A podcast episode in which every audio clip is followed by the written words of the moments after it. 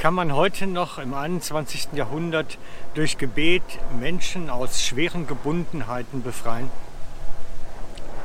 Bei der ersten Folge meines Kraftwerk-Podcasts hat eine Frau sich gemeldet und gefragt, sie hat eine Freundin und hat gefragt, Mensch, ist es möglich, die aus ihrer Alkoholsucht zu befreien durch Gebet, so nach dem Vorbild, wie Jesus das gemacht hat. Er hat ja schließlich auch die Menschen befreit, für sie ihnen gedient, damit sie frei werden von ihren Süchten. Können wir auch das heute im 21. Jahrhundert noch genauso tun? Ich denke schon.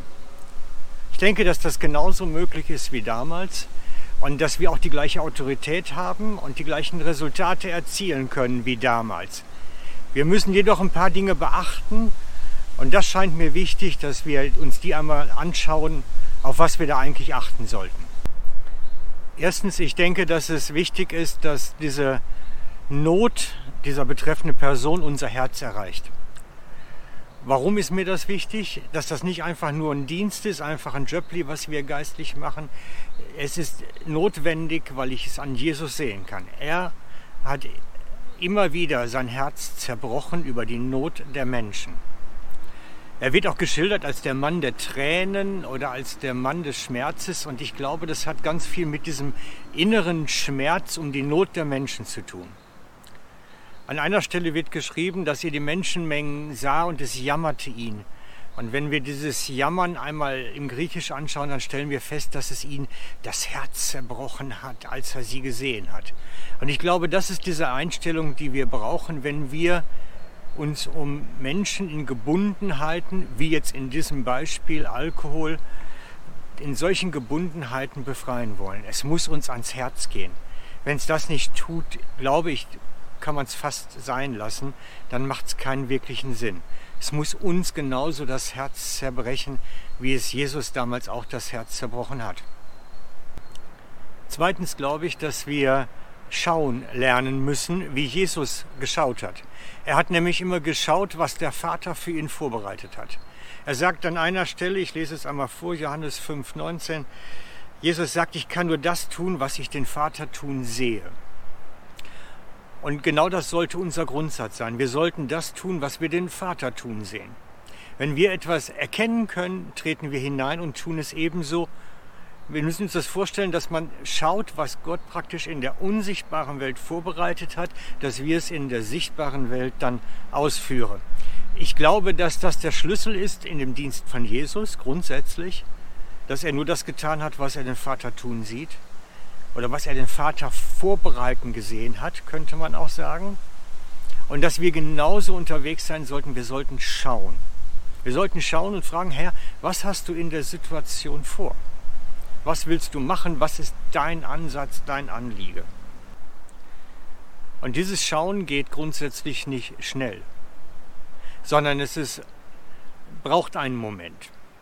Auch bei Jesus. Jesus hat nicht immer sofort gehandelt. Wir können das mehrfach sehen in seinem Dienst, dass er oftmals auch die Kranken eine Zeit mit sich genommen hat auf den Weg und ihnen dann gedient hat, erst eine Zeit später. Und auch bei uns ist es so, wir werden eine Zeit brauchen, um zu schauen. Und, und vor Gott die Dinge zu prüfen und, und genau nachzugucken. Herr, wie siehst du die Situation? Und wie kann ich da hineintreten? Das ist die Grundsatzgebetsfrage in unserem Herzen. Was ist mein Teil, den ich tun kann, dass die Situation für diese Person sich jetzt verbessert? Noch einmal zu der Stelle, dass ich sagte, Jesus hat auch nie sofort geheilt. Das steht im Johannes, nein, Entschuldigung, im Matthäus 19,1. Jesus hält eine Rede in Galiläa und dann steht geschrieben, dann geht er mit vielen Menschen, die ihm folgten, die Wanderung nach Judäa und dort heilte er sie dann. Das heißt also, der ist auch eine Wanderung mit Kranken gegangen, möglicherweise auch um zu sehen, was hast du vorbereitet. Und offensichtlich war es nicht sofort daran, ihnen zu helfen, sondern sie mussten eine Zeit lang krank mit ihm gehen, im Glauben. Und dann konnte er sie berühren und ihnen dienen.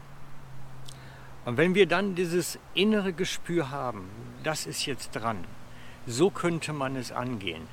Dann fangen wir an, da hineinzutreten, im Gebet, im Proklamieren, im Bindungen lösen. Dann gehen wir diesen Gebetsweg, wenn wir erkannt haben, was Gott vorhat, was seine Absichten sind. Und ich kann dich nur einladen, am Mittwochabend mache ich für gewöhnlich, es ist nicht vollständig immer, sondern für gewöhnlich am Mittwochabend mache ich eine Videogebetszeit über meinen Blog www.kraftwerk.blog. Und dort kannst du sehen, wie ich das betreibe, wie ich solche Sachen mache, wie ich für Leute bete, die in Gebundenheiten sind. Und du kannst dir das selber zu eigen machen dann. Kannst selber das nachmachen, nachprobieren und deine eigene Berufung darin zu finden.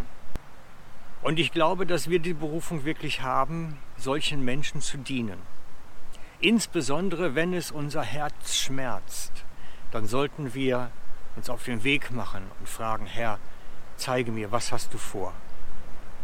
Und zeig mir, wie ich dafür beten kann und zeig mir den Weg, dieser Person zu dienen im Gebet. Und ich lade dich ein, Mittwochabend dabei zu sein beim Beten und ich lade dich natürlich ganz herzlich ein, wenn dir dieser Postcard weiterhilft, wenn du damit weiter geistlich wächst, dann trag ihn doch zu deinen Freunden, verknüpf mich irgendwie, link, verlinke es auf Facebook oder sonst wo, wo ich gerade bin, dass andere auch dafür hören und davon profitieren können. Also, ciao für heute, bis bald, euer Frank.